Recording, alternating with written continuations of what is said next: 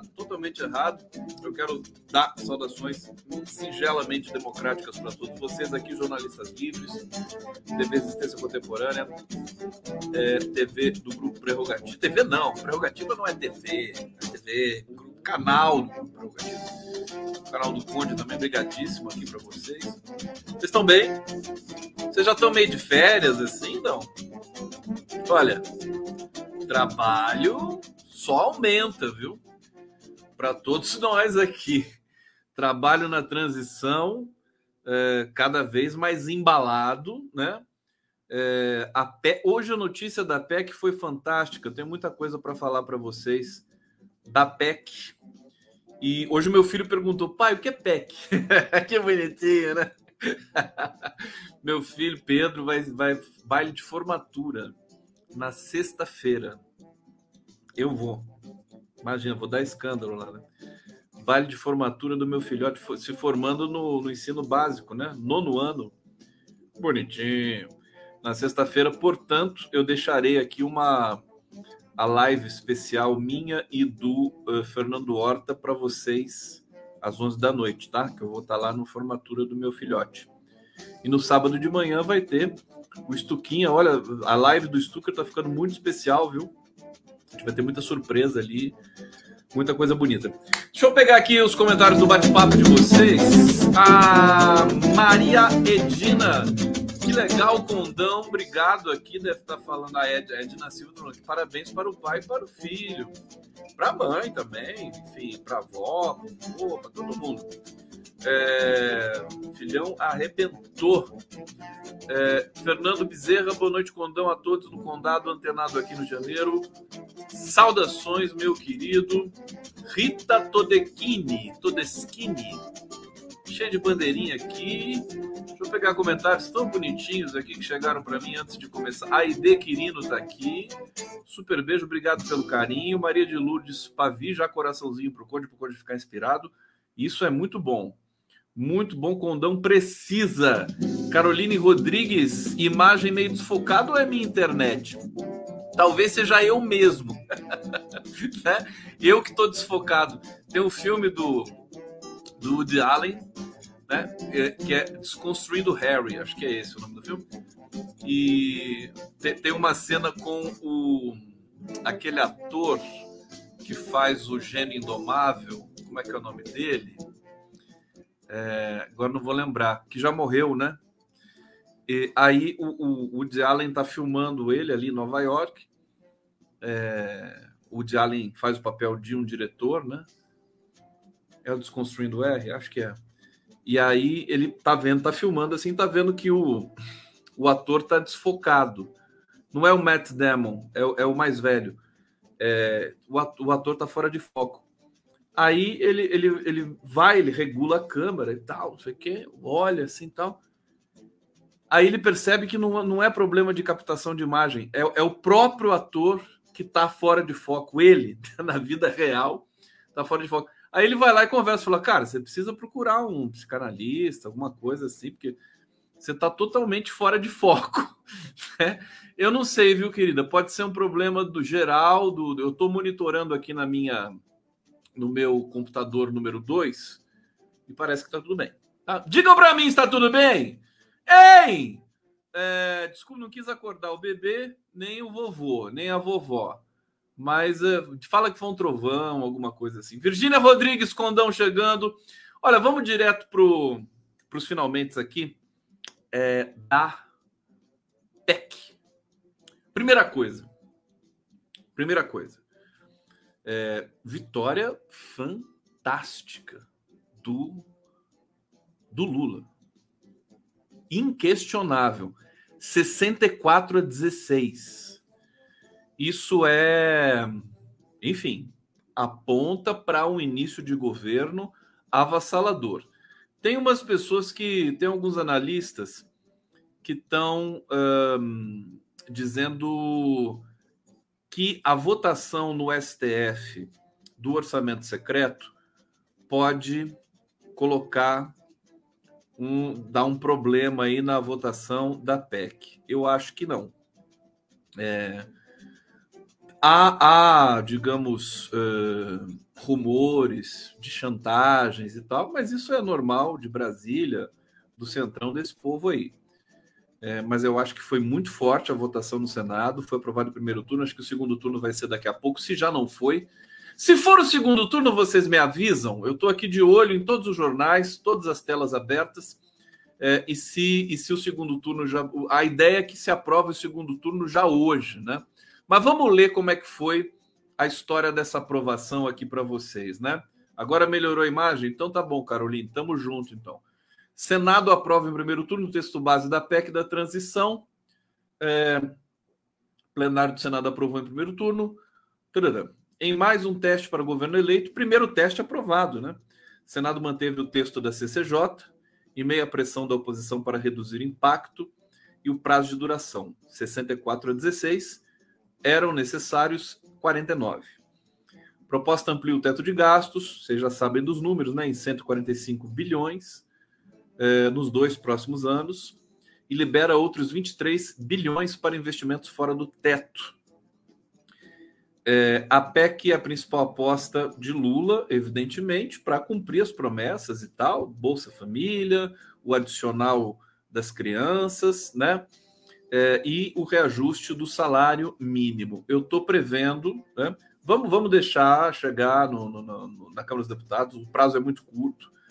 Nós, hoje é dia. Que dia é hoje? Hoje é dia 7, né? O prazo é 16, temos nove dias mas é na próxima sexta-feira. Próxima sexta-feira, inclusive, eu vou fazer uma live com o Cacai nesse dia. E eu guardei aqui o dia dizer: tá tudo bem com você? Tá bom aqui? Vocês estão gostando? A iluminação tá boa? Botei mais luz hoje aqui. Vocês estão gostando? Estou tentando aprimorar a experiência de la Live del Conde. Tá bom? Depois vamos conquistar o mercado latino-americano de lives. Agora, o seguinte, viu? Golpe no Peru? O que, que aconteceu no Peru hoje? Gente, Peru. Peru. O Peru pirou.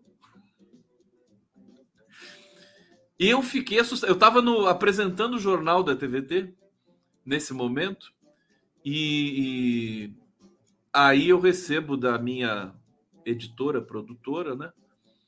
é, a Cissa me mandando assim: é, presidente peruano dissolve o parlamento nesse momento, medida urgente, né? É, notícia urgente.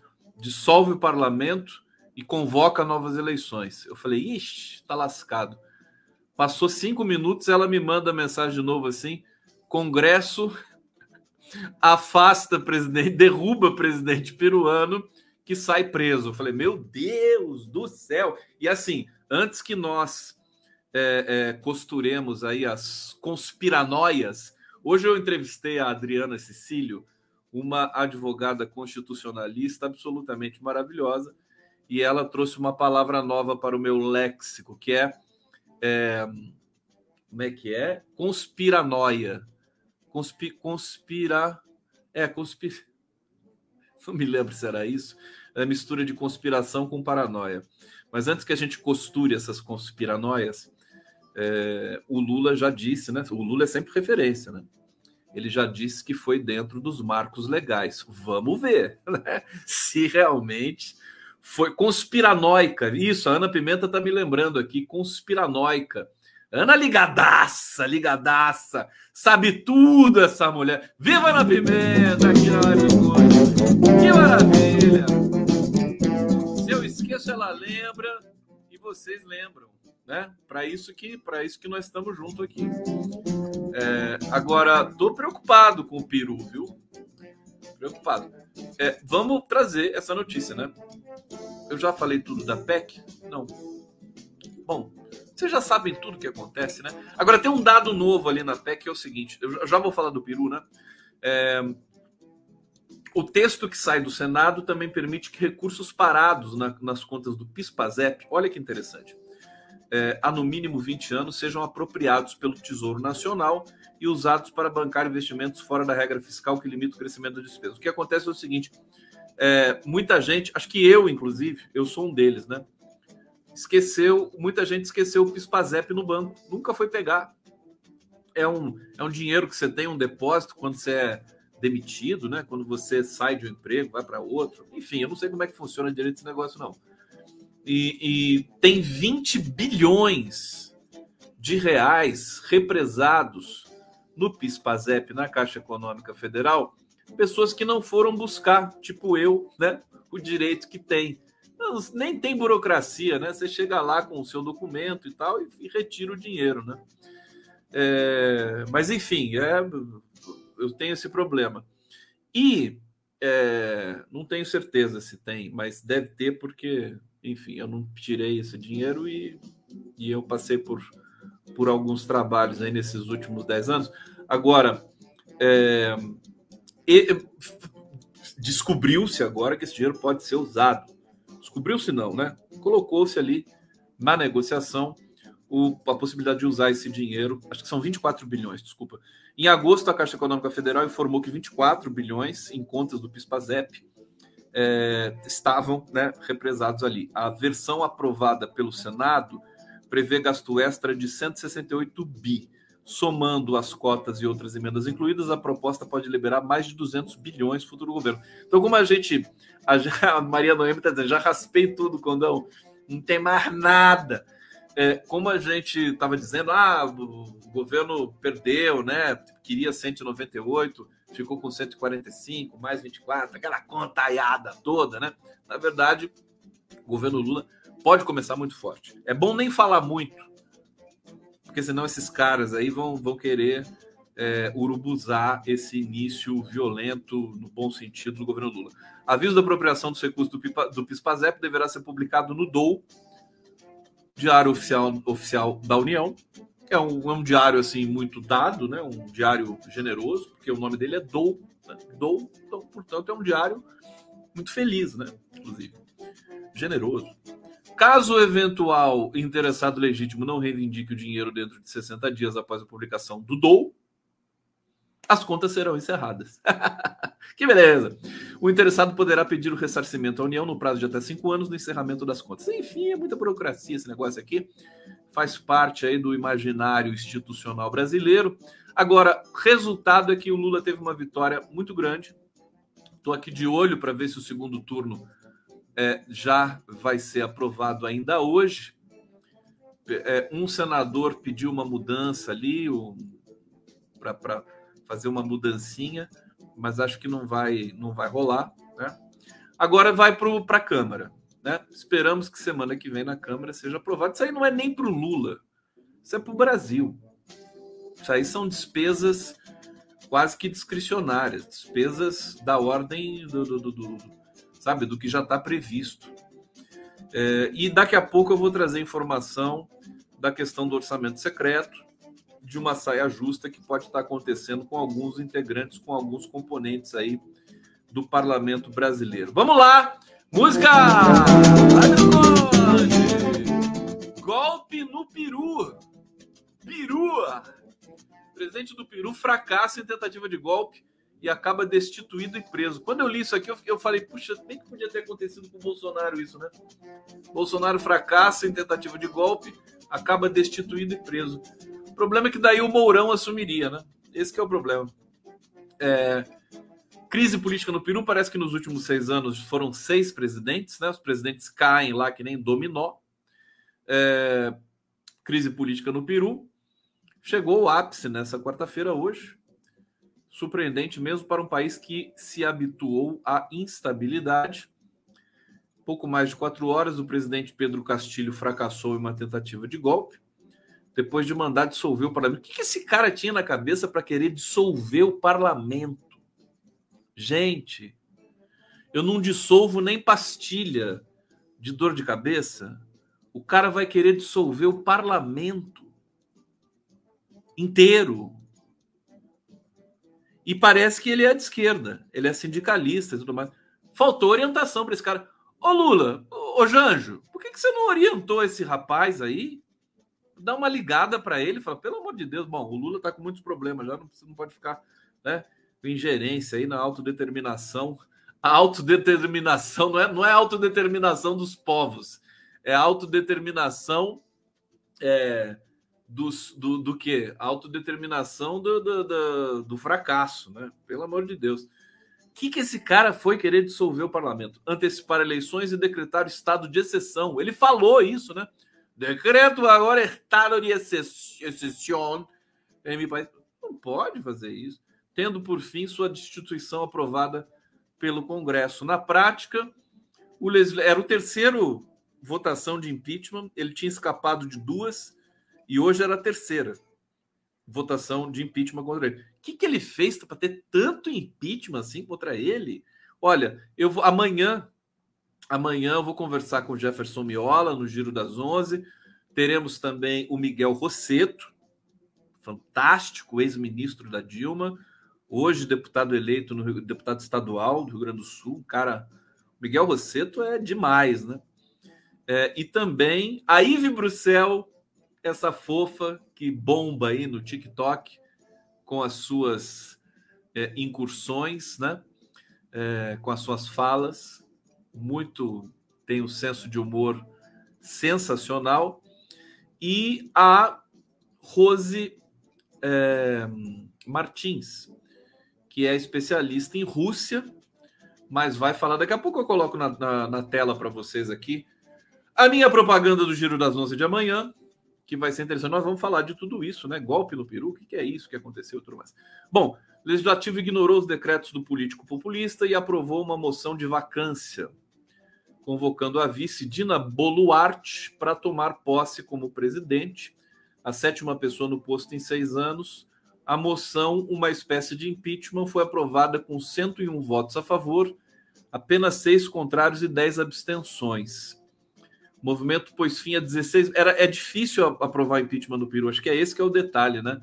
Porque precisa de 87 votos numa Câmara que tem 117 cadeiras, né? Complicado, é mais que dois terços isso, né? Bem mais. O movimento pôs fim a 16 meses de uma tumultuada gestão, marcada substancialmente por atritos constantes entre legislativo e executivo, pelo desgaste de um presidente desacreditado pela classe política e pela população Castilho, precisou formar cinco gabinetes, enfrentar três pedidos de destituição, de destituição e seis investigações do Ministério Público, deixa o posto aprovado por menos de 30% dos peruanos. Tadinho do Castilho! O que, que aconteceu com esse caboclo? Tem ninguém para ajudar, sabe? Esses caras não têm assessor para dizer o que, que faz, o que, que não faz, sabe? Que coisa! Tô, eu, tô, eu tô bravo, tô decepcionado com a assessoria do Castilho. Não é nem com o Castilho. O cara ficou desesperado, meu Deus do céu. Só um desespero. Suicida. Suicida. Bom, deixa eu trazer aqui a mensagem do Lula, porque isso de, de quebra reforça o papel do Lula como mediador moderador. Por quê?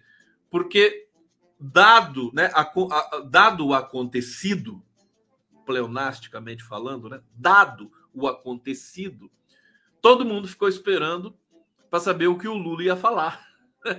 O que, que, o Lula vai falar para a gente interpretar isso aí, saber o que está acontecendo, né? E o Lula foi lá e disse, é, falou e disse, lembra dessa expressão, falou e disse? É tão velha, né? Lula diz que destituição de Castilho no Peru foi constitucional e deseja êxito à nova presidente. Hum? Olha só. Presidente eleito do Brasil, Luiz Inácio Lula Silva, afirmou nessa, nessa quarta-feira que a destituição e a prisão do, do ex-mandatário peruano se deram dentro do marco constitucional. Deixa eu ver se tem o texto na íntegra aqui do Lulão. Olha aqui. Aqui, ó. Acompanhei com muita preocupação os fatos que levaram à destituição constitucional de Castilho. Você sabe que a imitação do Lula mudou, né? Porque a voz dele mudou. Então agora é outra técnica. Não é mais aquela coisa sindicalista. Agora é a coisa mais Javier Bardem, assim, mais caliente, né? Cangote. Tá? É sempre de se lamentar que um presidente eleito democraticamente tem esse destino, mas entendo que tudo foi encaminhado no marco constitucional. O que o Peru e a América do Sul precisam neste momento é de diálogo, né? A tolerância, convivência democrática, tal, para resolver os problemas. Espero que a presidenta Dina Boluarte tenha êxito em sua tarefa. Quer dizer, o Lula, o Lula deu, deu parabéns e desejou sucesso para Dina Boluarte, acabou. Acabou, sem condições mais de o. É, El Tonto, né? É o apelido do, do, do Castilho, Castilho, voltar ou reclamar alguma, alguma ilegalidade cometida contra ele. O que eu sei é que ele estava sendo perseguido de maneira covarde, assim como a Cristina Kirchner está sendo perseguida na Argentina, como o Lula foi perseguido no Brasil. Agora, cada um dá a resposta que pode, né? Eu acho que não está completa essa análise ainda.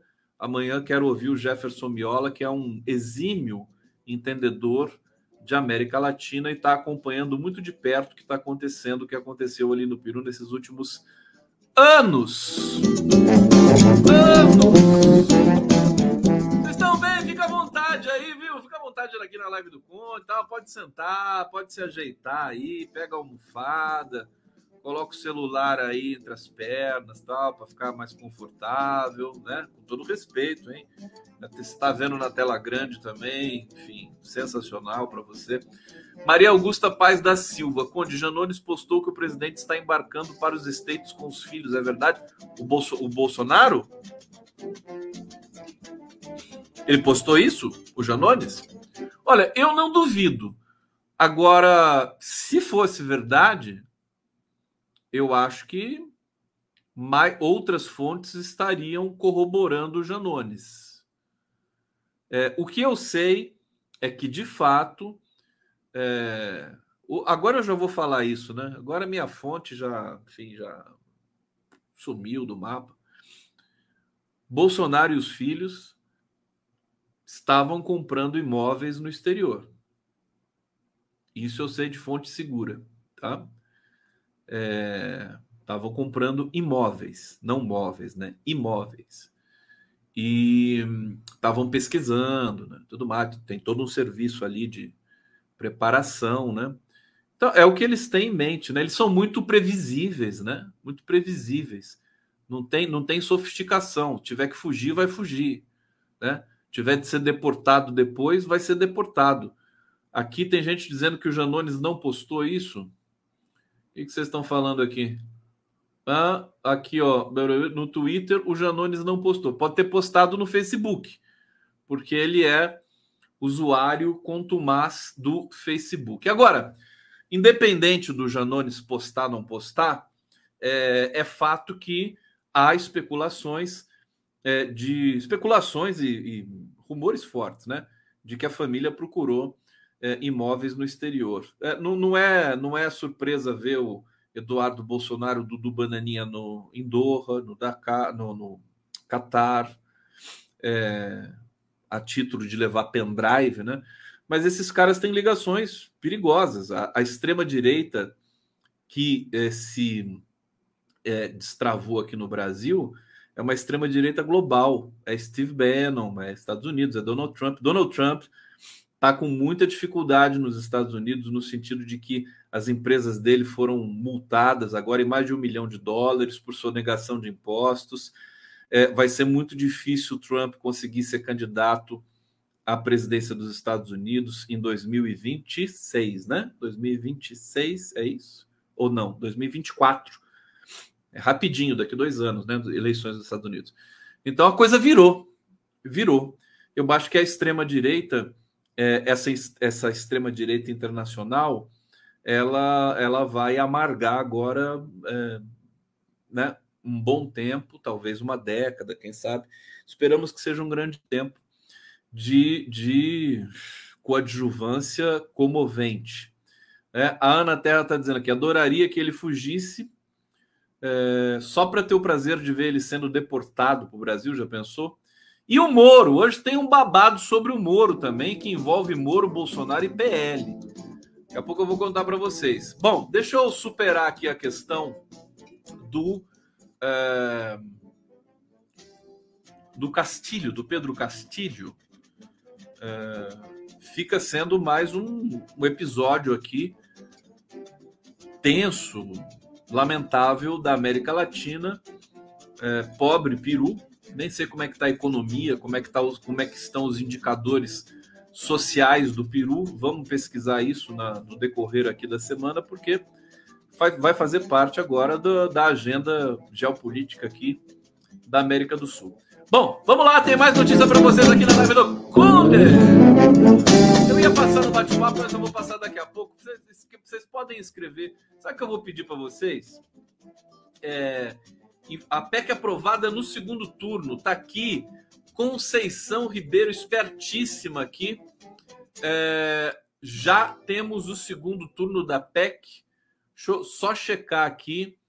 É, os jornais ainda não estão dando. Deixa eu ver aqui. Ninguém está dando ainda. Você está vendo ao vivo a TV Senado, minha querida Conceição? Então, tá aí, celebremos em primeiríssima mão aqui na Live do Conde. Eu ia pedir justamente isso para vocês. É, usem o, o bate-papo dentre todas as coisas que vocês gostam, mas para me dar informações aqui também, que daí eu leio, né? Vocês ficam funcionando como os meus editores. Vai ser lindo isso, hein? Podemos fazer aqui um processo super virtuoso. Segunda é amanhã? Ela se enganou? É. Beck passou no primeiro turno. Eu estava aguardando aqui para ver se o segundo turno seria hoje. É, alguém pode confirmar então para mim é, se Globo News, Globo News. Deixa eu ver se o G1 está dando aqui. Espera um pouquinho. Em vitória de Lula, Senado aprova a PEC da transição com folga. O placar foi de 64 votos a favor do projeto no primeiro e no segundo turno. Tá aí! Viva Conceição! Conceição, eu me lembro. Muito bem. Passou em segundo turno, tá vendo? Aqui o Carmatos está aqui, ó. Meu querido Carmatos. Não é Carmatos, é Carlos Alberto Matos. G1 fala nos dois turnos. Está aí. É, grande vitória do, do Janjão. Agora é levar essa PEC para a Câmara e vamos esperar o Arthur Lira ver se ele entrega o que ele promete, né? vamos ver se ele entrega o que promete. Mas acho que a situação é positiva, viu, para o Lula no. Né? Rapidíssimo, né? O pessoal tá é, é, ó, para vocês terem uma ideia, a Eliane Cantanhede, hoje, na Globo News, estava dizendo assim: é, o que, e é, vocês conhecem essa jornalista. Ela é tucana. Agora não é mais porque o PSDB morreu. Mas ela diz, o, e ela é preconceituosa, detesta petista e tudo mais. Ela disse que o Lula vai ter o melhor início de um presidente dos últimos tempos. Né? Com esse orçamento, com essa legitimidade, com essa força e com o Congresso é, querendo governar junto, né? Tem aí essa ferida do orçamento secreto que eu já vou ler para vocês aí, mas é, é, o Congresso não tem esse negócio de fidelidade a Bolsonaro, não. Né? O Lula tá constituiu ali, conversou com o MDB, com a União Brasil, com o PP, esses grandes partidos aí que são mais de direita do que qualquer outra coisa. O Lula é muito pragmático e já conquistou essa galera, né? Fábio Hoffman está dizendo aqui: a melhor notícia depois da eleição do Lula seria a cassação do Moro. Então, já que você está falando nisso, meu querido Fábio Hoffman, deixando aqui 13 13 para gente, é, eu vou ler é, é, a questão do Moro, que é muito engraçada, né? É, deixa eu só achar aqui. Olha só, que o Sérgio Moro pode ser cassado quem que está pedindo a cassação do Moro é o PL, Partido do Pestilento. PL vai à Justiça Eleitoral para caçar mandato de Moro e Bolsonaro se reúne com o ex-juiz. Parece que essa reunião do Moro com o Bolsonaro, eles confabularam assim, ah, como é que a gente vai fazer para fazer oposição ao Lula. Como é que a gente vai fazer com aquela vozinha do Moro? Né? Como é que a gente vai fazer para fazer oposição ao Lula? Vamos fazer oposição ao Lula! E o Bolsonaro só chorava, e o Moro só grania. Como é que o Pato faz? O Pato faz quack, né? Mas como é que qual que é o verbo utilizar? Qual que é a palavra? O, o pato, o pato, ele, ele, o pato, o quê? É brincadeira de criança, né? O patinho faz quack, o cachorrinho faz au, au, o gatinho faz miau. O que, que o pato faz? Ele grane? Bom, como diz a, como gesticula aquela evangélica fanática, que tem uma foto dela, né? Deixa isso para Deus. O pato gorjeia, o pato grasna. Então, o Moro grasnando, o Bolsonaro chorando, né? Daqui a pouco tem um bastidorzinho dessa conversa aqui. Mas vamos falar do PL primeiro, né? PL, partido do Valdemar Costa Neto, o líder da oposição do Brasil, né? Pediu à Justiça Eleitoral do Paraná a cassação do mandato do senador eleito Sérgio Moro, do União Brasil, a realização de novas eleições para o cargo e que Paulo Martins, segundo lugar nas urnas, assuma o posto interinamente. É... O processo corre sob sigilo, tá? No TRE do Paraná. O partido ainda solicita a quebra de sigilo das contas de Moro, de seu suplente Luiz Felipe Cunha e de empresas e sócios que atuaram na campanha, além de pedir que sejam feitas buscas e apreensões em endereços ligados ao ex-ministro.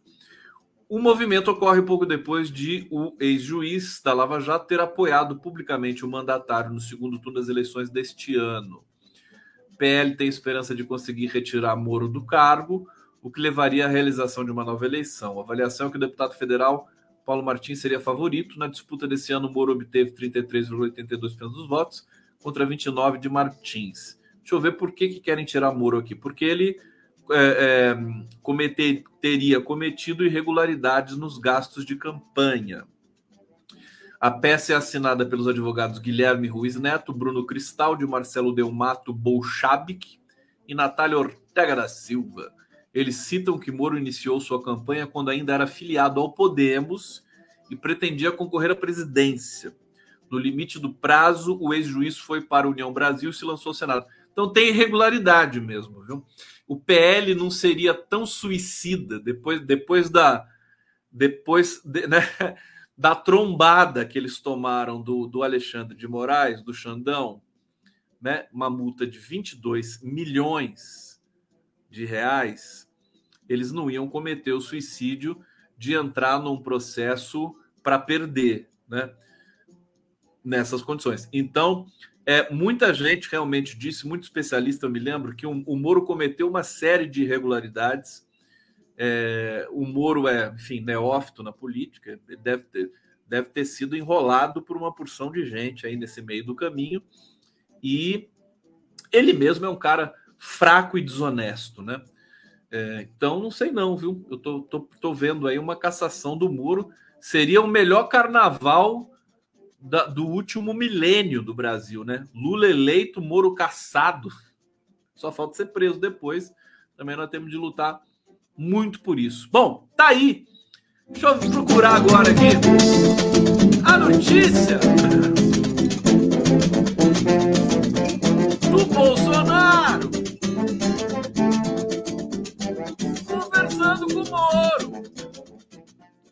Tem fofoquinha aqui do, dos ex-ministros do Bolsonaro participando da reunião de transição. É uma farra, né? Olha aqui. Os temas da reunião sigilosa entre Moro e Bolsonaro. Vamos lá. Na reunião a porta fechadas que tiveram nessa tarde no Palácio do Alvorada, Sérgio Moro e o presidente Jair Bolsonaro se dedicaram a debater a oposição que farão o governo Lula a partir de 2023. Gostaram? Um parágrafo inteiro sem respirar, hein? Isso aqui é profissional da locução, meu filho. Por aproveitou o encontro para abordar a ação movida pelo PL, partido de Bolsonaro, que busca caçar seu mandato no Senado, conforme revelado pela coluna. O ex-juiz senador eleito pelo Paraná se disse surpreso com a iniciativa e alegou que ela divide a oposição. Tá? O duro é entender lendo assim, né? Bom, o Moro reclamou, né?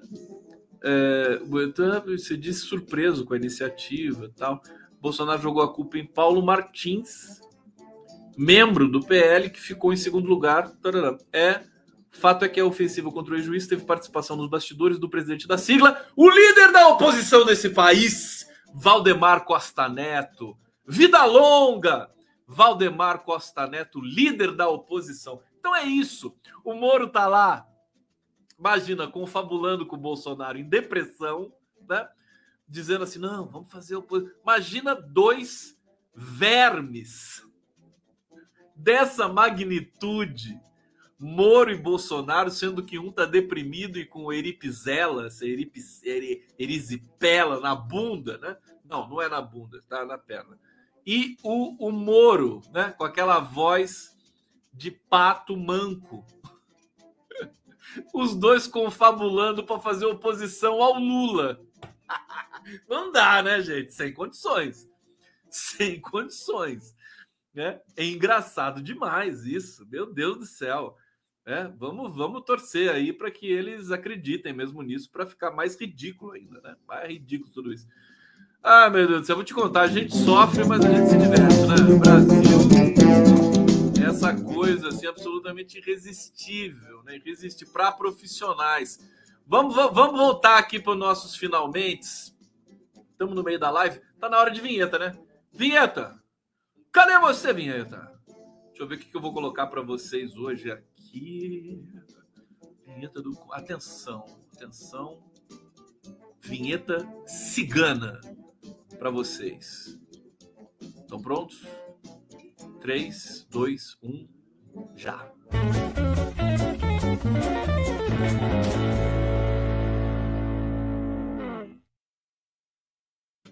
Tá aí, tá aí, transição na live do Condão.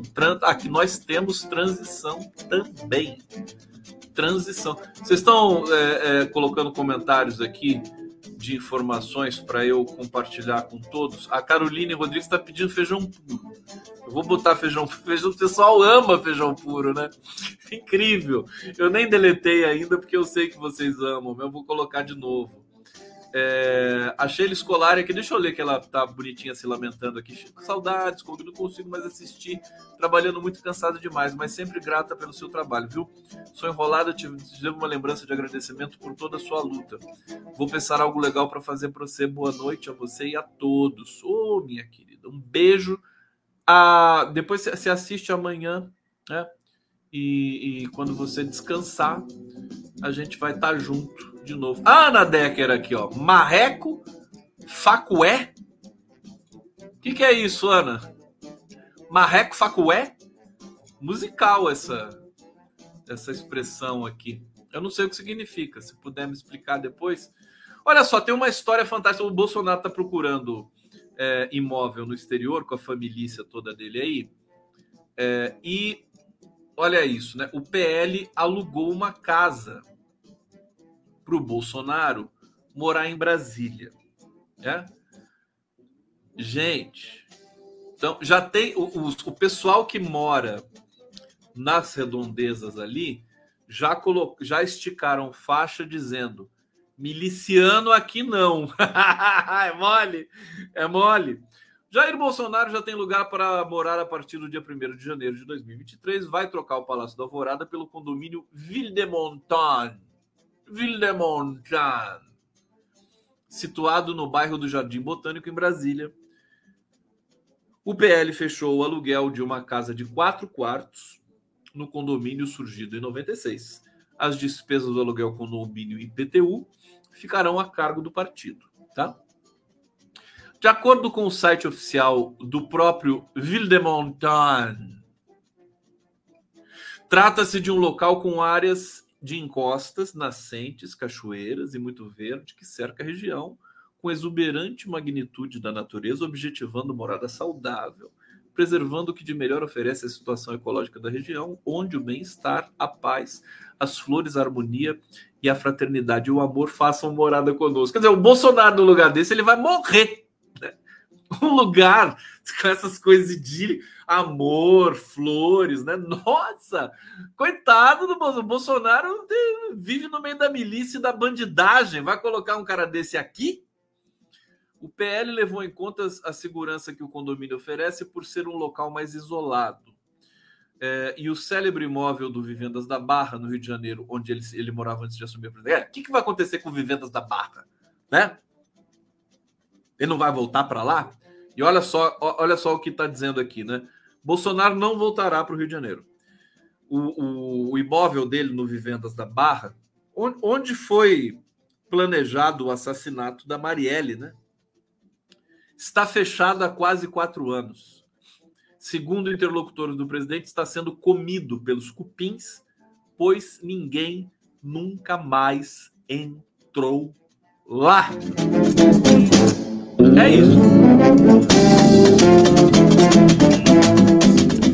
Bom, vamos para o babado que pode complicar é, supostamente o único empecilho nesse céu de brigadeiro, a meu ver, que divide é, o Brasil desses 24 dias, né? É claro que tem muitos problemas, o governo Bolsonaro está deixando o Brasil sob escombros, mas está chegando aí pessoal que ama o Brasil e que sabe governar e que é competente, né? Essa, essa, esse pessoal, essa equipe competente, vibrante. Hoje eu entrevistei uma integrante do MST que está no, no, grupo de transição e né, o fato do MST estar tá no grupo de transição já é uma notícia esplendorosa, né? Porque o MST representa o que de melhor o Brasil já produziu na, em toda a sua história. É, eu, eu, não, eu não poupo elogios ao MST, sem condições. Né? O que eles fazem, concepção deles de educação, o esforço que eles fazem, a seriedade, quantidade de alimentos que eles produzem de maneira orgânica, saudável, né? O clima do alguém já foi, todo mundo aqui já deve ter ido lá no Armazém do Campo, né, comprar os produtos do MST. Qualquer pessoa do MST é agradável. É uma coisa assim insuportável. Nem o PT é assim. O MST é assim. STF suspende julgamento sobre orçamento secreto e ministros devem votar apenas na semana que vem. É, vamos ver isso aqui. É, em meio a uma intensa pressão política, plenário do, do, STF começou a julgar, começou a julgar hoje, né, quatro ações que questionam a legalidade das emendas de relator é, e interrompe, suspenderam a votação, né? É, vai ser retomado no próximo dia 14, com o voto da presidente da corte, é, ministra Rosa Weber. Eu acho que já aqui já dá para dizer o seguinte: se vai voltar só no dia 14, a PEC pode ser aprovada antes né? Se a PEC chegar na Câmara terça-feira, né? Pode ser votada na quarta-feira em dois turnos ali. É só o Arthur Lira, né? Ferver nas tamancas, né? O julgamento foi iniciado com a leitura do relatório pela ministra e contou com oito sustentações orais além do pronunciamento da Procuradoria-Geral da República. As ações que estão sendo analisadas foram propostas em 2021 por partidos de oposição ao governo Jair Bolsonaro, Cidadania, Rede, PV e PSOL. A modalidade de emenda parlamentar chamada de orçamento secreto foi criada em 19, passou a valer a partir de 2020. Nesse formato, todas as indicações aparecem em nome do relator do orçamento, embora tenham sido destinadas por deputados e senadores aliados. Diferentemente de outras formas de repasses, como as emendas individuais, elas não têm distribuição igualitária entre parlamentares.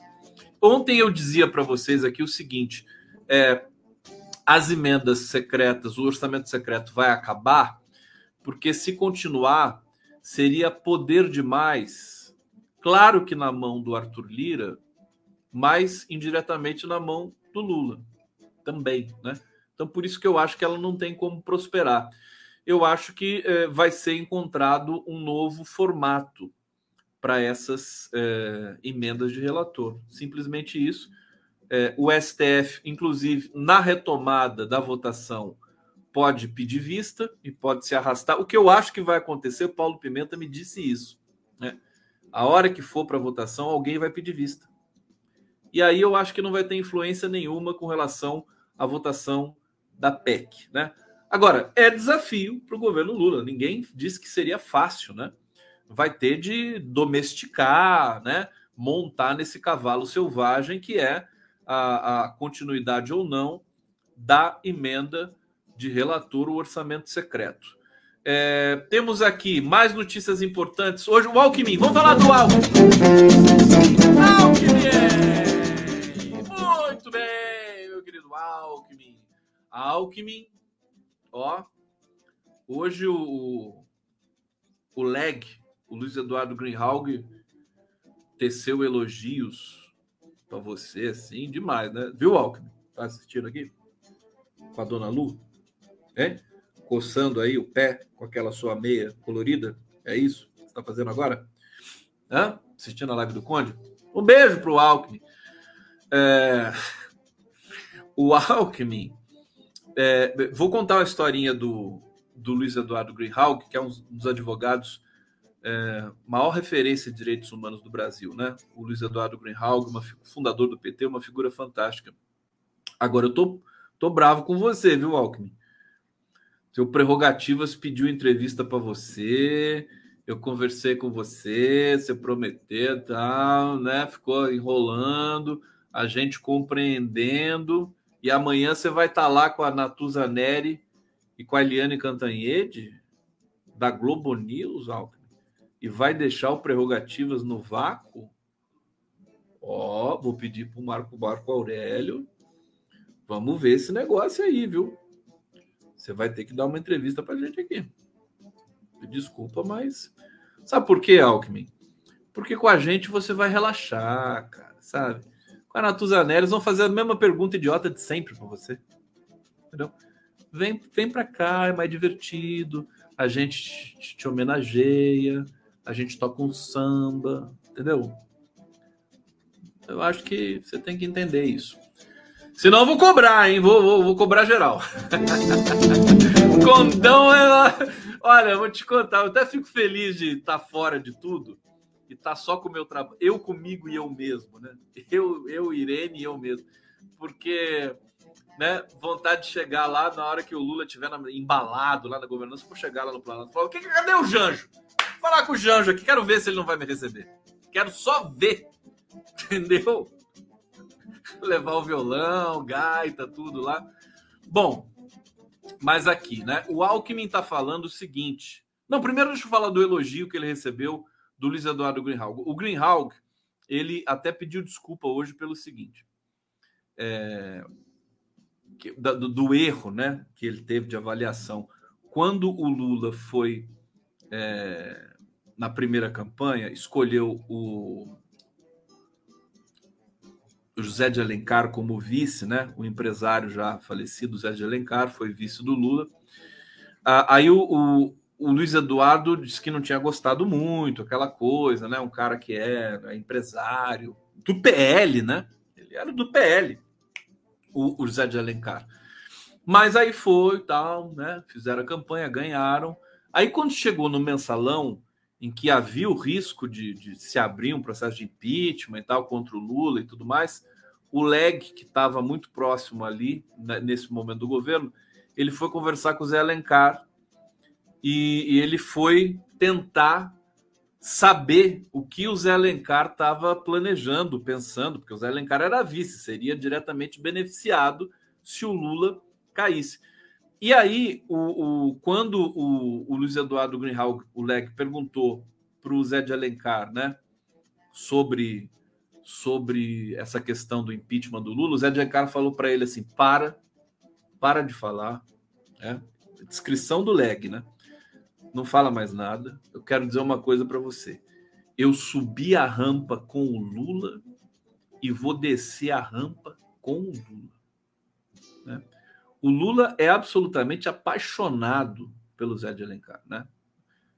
Quanto que ele já é, agradeceu, elogiou, é, é, assim comovente quando o Lula fala do Zé Alencar. Foi realmente muito forte ali a relação que eles tiveram de lealdade. E, e aí o Leg estava dizendo, estava justo tava falando isso para falar do Alckmin, porque ele falou também que é, tal, tinha uma desconfiança com o Alckmin, mas ele foi percebendo que o Alckmin é muito leal. Né? A lealdade do Alckmin é realmente comovente. Vocês vão ver isso, né? É, é, é, muito forte, muito forte. O Lula sabe onde pisa, né? Não é assim, não, não foi aleatório, não foi oportunista, é, pelas características pessoais do Alckmin e pelo conhecimento prévio que o, o, o Fernando Haddad, o Gabriel Chalita tinham e passaram isso para o Lula também, além do convívio que o Lula teve com o Alckmin quando foi presidente da República. Então fica essa essa percepção para vocês aí de que, de que o Alckmin tem grande lealdade por Lula e pelo projeto. Eu concordo. Quem está dizendo isso é um dos mais experientes advogados, né? É, e que já queimou a língua antes, né? Porque tinha feito avaliação equivocada. Alckmin fala em 10 bilhões para o Minha Casa Minha Vida, né? Vice-presidente disse nessa quarta-feira que o programa Casa Verde Amarela, antigo Minha Casa Minha Vida, deve ter cerca de 10 bilhões com espaço aberto. Muda o nome desse programa, né? Pelo amor de Deus, vamos lembrar de Bolsonaro nunca mais, né? Casa Verde Amarela sua bunda, né? Desculpa. Mas assim, a minha casa, a minha vida. É, com espaço aberto de teto de gastos pela PEC. Alckmin reforçou que o valor é aproximado e ainda será definido pela LOA do Congresso, Lei Orçamentária Anual. Bonito, né? Adoro LOA loa, tecendo loas de paixão. Na proposta originalmente discutida em até 15 bilhões para a Casa Verde Amarela, chamada Minha Casa Minha Vida, com valor reduz, com, como o valor reduziu do 175 bi para 145 bi, então, é, por cautela, isso aqui é o Alckmin que está falando, tá? Aspas. Por cautela, estou falando em torno de 10 bilhões. Dizer, olha, o, come, o início do governo Lula vai ter né, eles vão conseguir com esse, com essa PEC, com orçamento, estimular construção civil, né? Não precisa de, não, não tem muito mistério. É, o Lula, o governo vai fazer o Brasil é, explodir na economia já nesse começo de governo. O compromisso social, ambiental, tudo isso acontecendo, mais o aquecimento forte da economia pelos investimentos que vão vir, pelo dinheiro, né? Você imagina esse 175 bi do Bolsa Família, né? E o dinheiro do Bolsa Família, a cada real é, investido, o retorno acho que é de 1,50 ou 2 para o governo. Em impostos, em circulação de mercadoria, em consumo, né? Esse dinheiro vai direto para o consumo. Então, é, aguardem, eu estou dizendo, vai ser um espetáculo de, de, de realmente construir um país agora robusto em todos os sentidos. É, e, sobretudo, na questão da, do reaquecimento econômico, evidentemente pensando aí também no meio ambiente, não vamos aquecer para vender né, milhões de carros. Vamos fazer uma política diferente nesse sentido, né? É, e enquanto isso, né? Enquanto isso, tão, tão bacana o Alckmin se envolvendo também com essa questão aí da construção civil. Enquanto isso, é, os protestos antidemocráticos eles estão aos poucos perdendo força. É, eu hoje tive uma percepção com a Adriana Sicílio, advogada constitucionalista, que é, o, tudo que os, os, os golpistas querem é que realmente a polícia ou autoridades, Força Nacional, fosse lá nos quartéis e descesse o cacete, né? Neles, para provocar é, essa tensão, né? E para daí o Bolsonaro ter a justificativa para aplicar um golpe no Brasil. Então, ninguém caiu nessa, né? Eu acho que o Alexandre de Moraes está conduzindo isso também com muita com muita qualidade. A gente reclama que, pô, por que não joga um jato d'água nesse povo nojento? Não, é, de fato, deixa eles, deixa, é, você não, você não contraria o doido, né? Você, você, você deixa eles ali, eles vão perdendo força devagarzinho e tal, né? Aquela coisa, daqui a pouco eles puff, some que nem somem que nem um, uma, uma, uma bruma. Né? E então é, esse é, o, esse é o dado. Né? E o Moraes hoje mandou prender um prefeito golpista, é, afasta prefeito que incentivou atos antidemocráticos. O empresário foi preso. Chefe do executivo de Itapurá, cidade do Mato Grosso, chamou apoiadores para tomar o Congresso, o STF, até o Planalto. É, cana nele. O Alexandre de Moraes já tomou essa atitude. Então, é, isso tudo né, acontecendo conjuntamente. Você vê a vitória do Lula no Congresso hoje, uma vitória belíssima, né? uma grande vantagem no Senado. Isso já nos prenuncia uma relação é, produtiva entre executivo e é, Congresso. Por mais que nós desconfiemos do Congresso, dos parlamentares, das más intenções, das chantagens, é assim que se, é assim que vai governar o país. Não tem como trocar, não tem como dissolver, né? Como o Castilho, não dá para dissolver o Congresso. Então, é, eu acho que é alvissareiro realmente esse começo de, é, de governo. Aqui na prática já começou. Deixa eu levantar a música aqui. Vocês querem ver? Vamos terminar. Eu tô perdendo altos comentários aqui. A Ana Decker tá me chamando a atenção, mas é que eu sou um só, meu amor. Conde, está se perdendo altos comentários por aqui. Então vamos lá, vamos ler os comentários antes que antes da gente eh, se despedir. Uh, o alemão, vamos ver se o alemão Petrobras teve teve o namorado crescimento da história, teve o maior crescimento da história nos governos do PT, dava lucro sim, e a maior parte era reinvestida em expansão e pesquisas e não distribuído aos investidores parasitários. Exatamente. Aliás, a Petrobras, os, esses investidores estão pressionando para é, fazer uma coisa que é estelionato, que é uma coisa assim inacreditável, antecipar os dividendos, 50 bilhões, né? Os dividendos que deveriam ser pagos o ano que vem, que já seria, já seria um absurdo, eles querem receber esse ano, por quê? Porque sabe que quando o Lula for presidente as coisas vão mudar por lá, né? Deixa eu ver o que mais. Deixa eu ver os comentários aqui, maravilhoso. Se não tiver comentário maravilhoso aqui, eu vou pegar no pé da Anitta Decker. Ana Decker. É, aqui, Lúcia Vovó. Braço forte, uma amiga até que até lambuza as próteses penianas dos amiguinhos com leite condensado. Gente, faz isso. Prótese peniana e leite condensado na mesma frase é uma coisa assim realmente é, né, ousada, né? Que coisa. É... A Márcia Chachá, bracinho, vem ser feliz na esquerda. Deve ter gente aqui, deve ter Bolsominion aqui.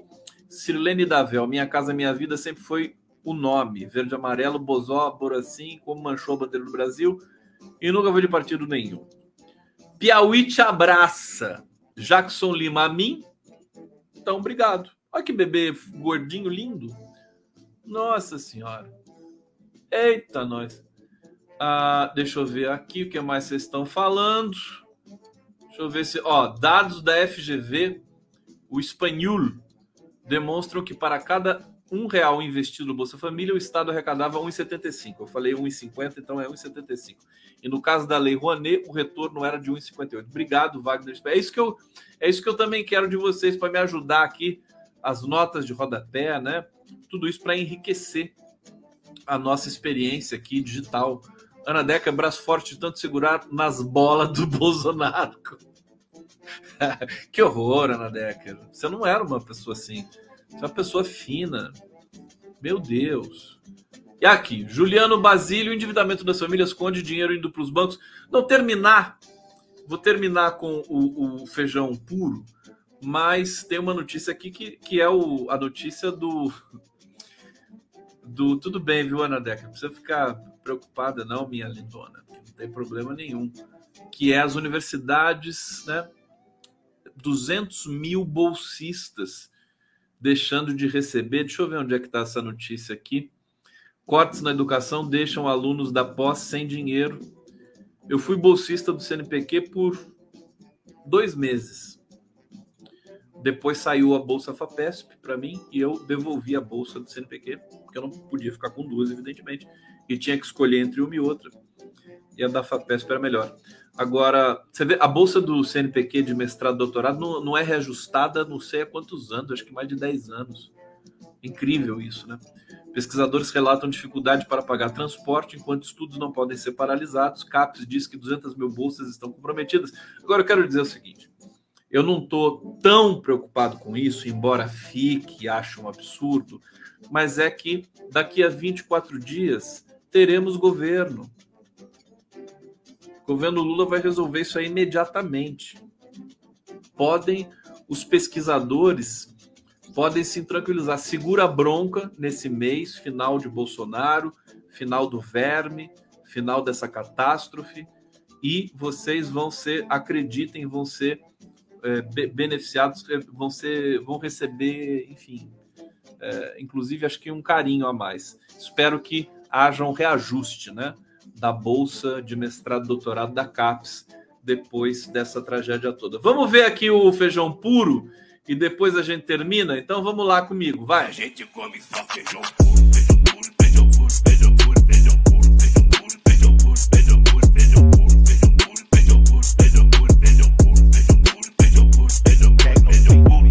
E a gente não come um taquinho de carne.